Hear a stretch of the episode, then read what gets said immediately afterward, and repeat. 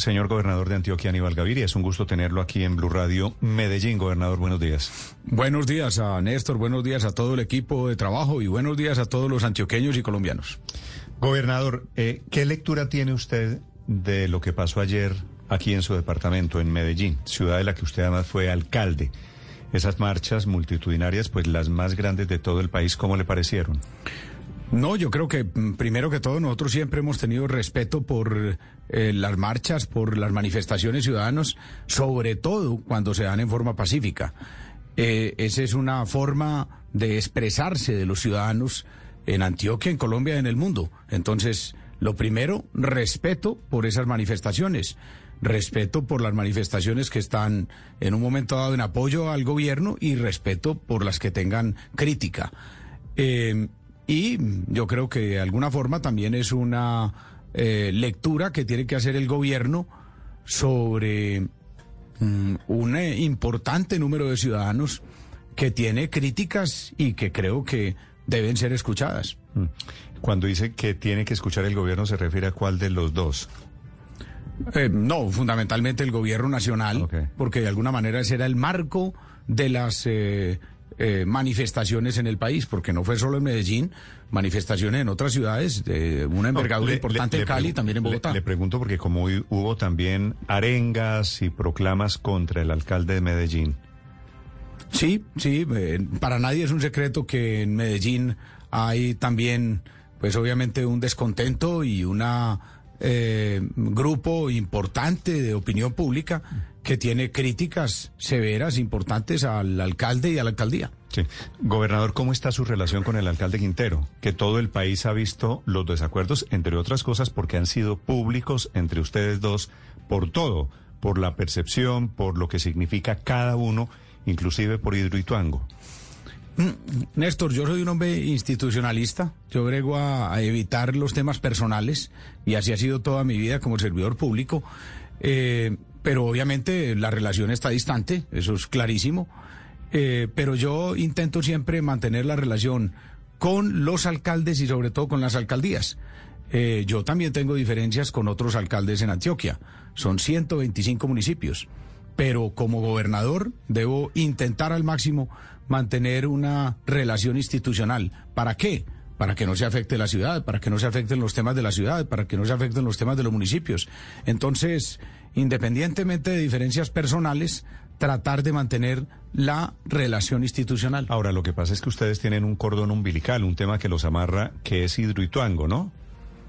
Sí, no ese, no solo ese cordón umbilical, hay muchos otros. Por ejemplo, uno trascendental que es el Metro de Medellín. Recordemos que el Metro de Medellín es 50% de la gobernación, 50% de la alcaldía de Medellín. Entonces hay temas eh, en los que eh, debemos trabajar conjuntamente y muchos otros.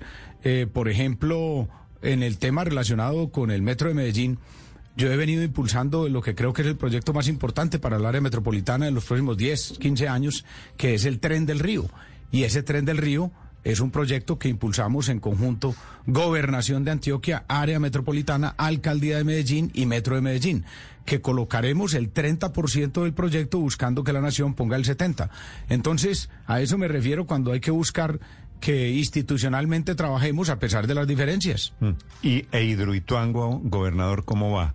Eh, esta mañana estuvo aquí, como usted seguramente lo escuchó, el alcalde Quintero, que hizo unas declaraciones, pues como siempre, duras sobre el tema de Hidroituango, sobre el tema de la clase dirigente, sobre los antecedentes de Hidroituango.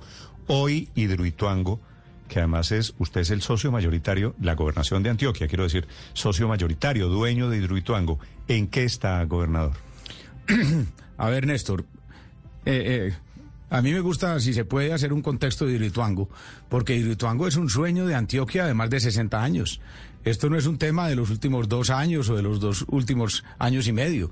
Esto es un tema que se ha venido trabajando y sobre el que generaciones de antioqueños tienen, eh, em, digamos, su nombre, su vida vinculado. Y yo quiero con orgullo decir que Antioquia sacará adelante Hidroituango pero es Antioquia en su conjunto, porque Antioquia es la que la ha construido y la que la ha soñado desde mucho tiempo atrás. Y ese sueño tuvo un momento duro. Pero ojo, aquí hay cosas que tal vez eh, la opinión pública en Antioquia y en Colombia no han dejado eh, eh, han dejado pasar eh, más bien desapercibidas. Por A pesar de la dimensión de, la, de lo que pasó en Hidroituango, de la dimensión de esa contingencia, no se perdió una sola vida. Y usted ve cómo en, ah, en derrumbes pequeños, en choques, en accidentes, se, se pierden muchas vidas. Pero en Hidroituango, una contingencia de miles de millones de pesos, una contingencia de unas dimensiones en materia de el caudal del río, de la presa, no se perdió una sola vida. Pero además, yo sostengo que no se podría y no se debería haber perdido ni un peso. Y entonces, ¿cuál, está, ¿cuál es la contingencia? Si no se pierde una vida y si no se debería haber perdido ni un peso, esto lo que es es una muestra de resiliencia. ¿Por qué no se debía haber perdido ni un peso? Las administraciones anteriores, tan injustamente señaladas, fueron y fuimos las que negociamos los seguros de Hidroituango. Y eso lo puedo decir en voz alta ante el país. Se demostró que lo negociamos bien, súper bien. Porque una compañía de seguros no paga porque la presionen o porque la llamen. Una compañía de seguros paga porque tiene unos seguros bien negociados. Y esos seguros los eh, contratamos las administraciones anteriores en Medellín. Y esos seguros, ojo, Néstor, esto es importante, el país tal vez no lo conoce en detalle, estos seguros estaban contratados por 3.150 millones de dólares. Esa era la cobertura de esos seguros. 3.150 millones de dólares a precio de hoy son aproximadamente 14 o 15 billones. Pero, a ver, pare. ¿Y entonces por qué se arregló por 4 billones? Go- gobernador, pare. Lo que reconoció el seguro, la póliza, lo que pagó Mafre, ¿no? Que, Ricardo, fue la aseguradora de Sí, Hidroituango la que sí. pagó, ¿no? A finales del año pasado, casi el 31 de diciembre se estaba haciendo el último desembolso o el anuncio de cerca de 4 billones de pesos. Lo que pagó Mafre, mal contado el gobernador, fueron casi mil millones de dólares. Así es. Y usted lo que está diciendo, los seguros estaban negociados por tres mil y pico. Por más del triple. 3.150. ¿Y su qué? 2.500 de seguro todo riesgo y 650 de seguro de ¿Y, lucro y su queja es que usted cree que le sacaron muy poquito a las aseguradoras? Ah, pero yo no es que crea, es que ahí están las cifras. Lo digo abierta y claramente al país. Cuénteme usted cómo, si yo tengo unos seguros por 3.150 millones de dólares, yo recibo, yo recibo mil. ¿Y quién le ¿Por sacó qué? poquito? Pues los que hicieron ese acuerdo. Los que hicieron ese acuerdo. Ese acuerdo se debía haber hecho, claro, Pero pero, esa- se debía haber hecho de la siguiente forma. Señores seguros, paguen los cuatro billones y después se sigue la reclamación. Y si la reclamación no da sino cuatro billones, listo. Pero si la re- reclamación da cinco, seis o siete, paguen lo otro. ¿Y ya se cerró la, la reclamación? Ya se Es decir, cerró. el tope fue cuatro billones de pesos. El tope fue 4 billones de pesos y ese tope es absurdo porque yo tenía seguros asegurados por 3.150 millones de dólares y lo que había que esperar era que se produjera queja- esta- el lucro cesante. ¿Esta queja suya es en particular contra el alcalde Quintero? No en particular contra nadie. Yo nunca personalizo No, las no, no, cosas. pero, pero esa cifra la negoció alguien con la empresa. Esos de 4 seguros. billones, ¿por qué se pagaron? Es decir, ¿de dónde sale la cifra de los 4 billones? ¿Eso está en el fallo fiscal? Sí, es que eh, recordemos que hubo una mm, investigación de la Contraloría que mm, implicaba mm, 18 o 20 personas. Inicialmente yo estuve en esa investigación y posteriormente yo fui eh, sacado de la misma.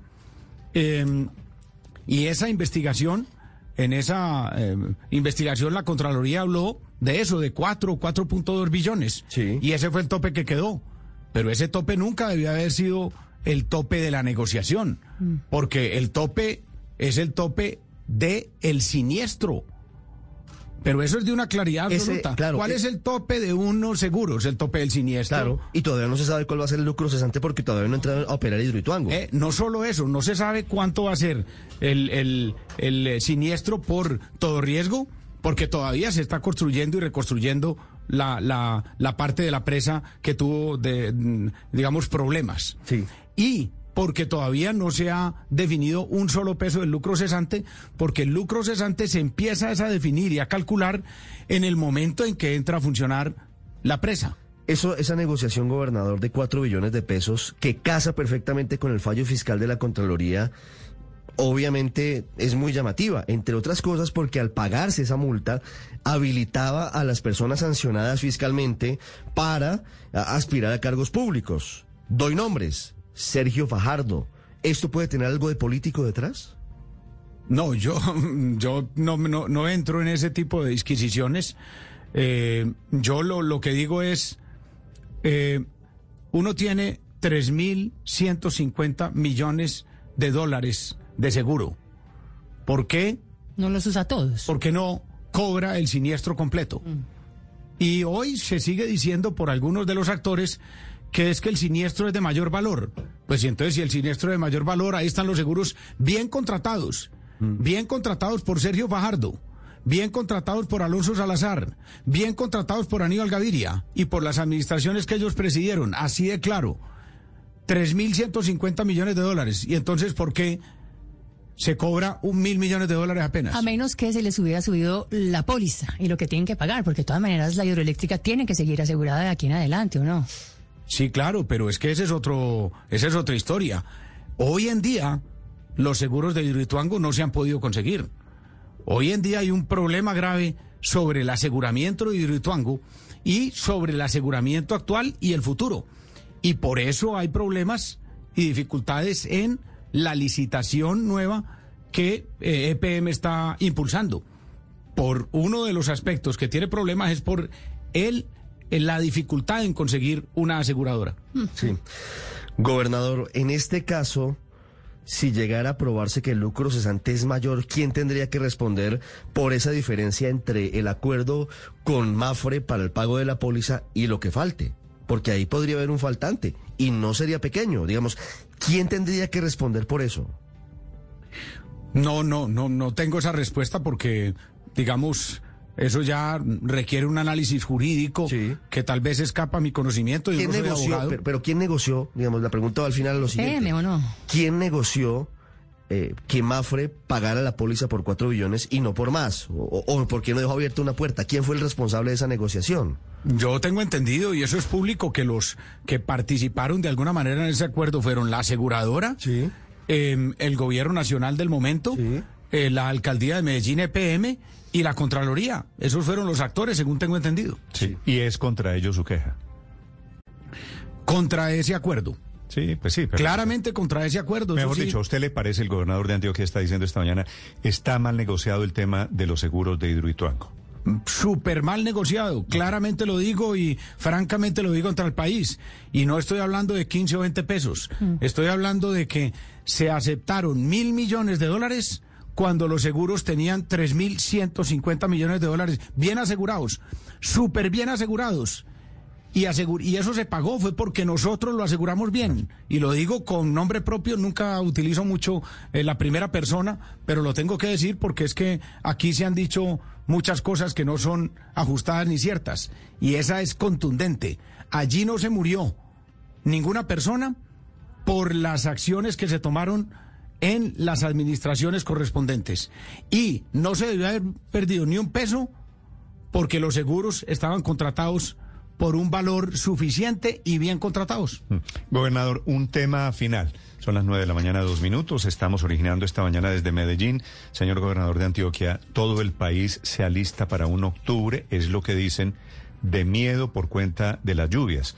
Usted ya viene, o el departamento de Antioquia viene en emergencia desde hace varias semanas. ¿Cuál es la situación hoy, gobernador? ¿Qué expectativas usted tiene para el mes de octubre especialmente? Néstor, nosotros declaramos la emergencia climática en mm, febrero del año 2020.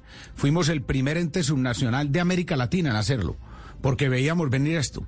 Pero hace, pero adicionalmente hace dos meses declaramos la calamidad pública en todo el departamento, porque tenemos ya una situación de eh, colmatación y una situación de eh, mm, crecimiento de los caudales de los ríos eh, supremamente compleja. Entonces, con esta calamidad pública lo que queremos es adecuarnos para poder atender más rápidamente las emergencias que nos están presentando y para evitar emergencias en el futuro. Entonces, vemos un último trimestre muy complicado en términos de eh, emergencia climática y de eh, lluvias, inundaciones, movimientos en masa. ¿Por qué? Porque el IDAM nos ha dicho que los últimos tres meses van a, seguir siendo de intensas lluvias. Entonces, el llamado que he hecho a los antioqueños es que tengamos mucha prevención y autocuidado para evitar al máximo los daños en... Mm, eh, en los bienes, pero sobre todo en las vidas. La última pregunta para el gobernador de Antioquia, Ricardo. Gobernador, luego de lo que ocurrió durante el fin de semana, desde el viernes pasado en el Bajo Cauca, en el Bagre sobre todo, eh, en Tarazá tal vez, eh, hablando de los bloqueos en la vía principal de Medellín hacia la costa caribe, hablando de los saqueos y hablando de que ya en teoría hay soluciones. ¿Hay un plan con el gobierno nacional para evitar que esto ocurra a futuro o para retirar esos bloqueos o para evitar esos saqueos lo más posible de cara al futuro? Mm, en todo el fin de semana estuve yo comunicado con el ministro de Defensa. Tengo que decir que una muy buena comunicación y eh, con eh, el compromiso de una reacción si no se cumplía con los acuerdos establecidos para evitar el taponamiento de las vías. Después de que se produjo el acuerdo, se levantó el taponamiento, pero en algún sitio otros manifestantes lo hicieron y allí actuó la fuerza pública y actuó con inteligencia, con prudencia, pero con contundencia. Hoy el, eh, el Bajo Cauca está en normalidad vial, tanto en el Bagre, donde había el día de ayer todavía alguna dificultad, como en la troncal de Occidente. Entonces, lo que yo puedo decir es, vamos a seguir actuando en coordinación con la fuerza pública, con el Ministerio de Defensa, en lo que tiene que ver con mantener las vías y con mantener el derecho a la movilización en esas vías de los, de los ciudadanos. No hubo dudas el viernes desde el Ministerio de Defensa para actuar.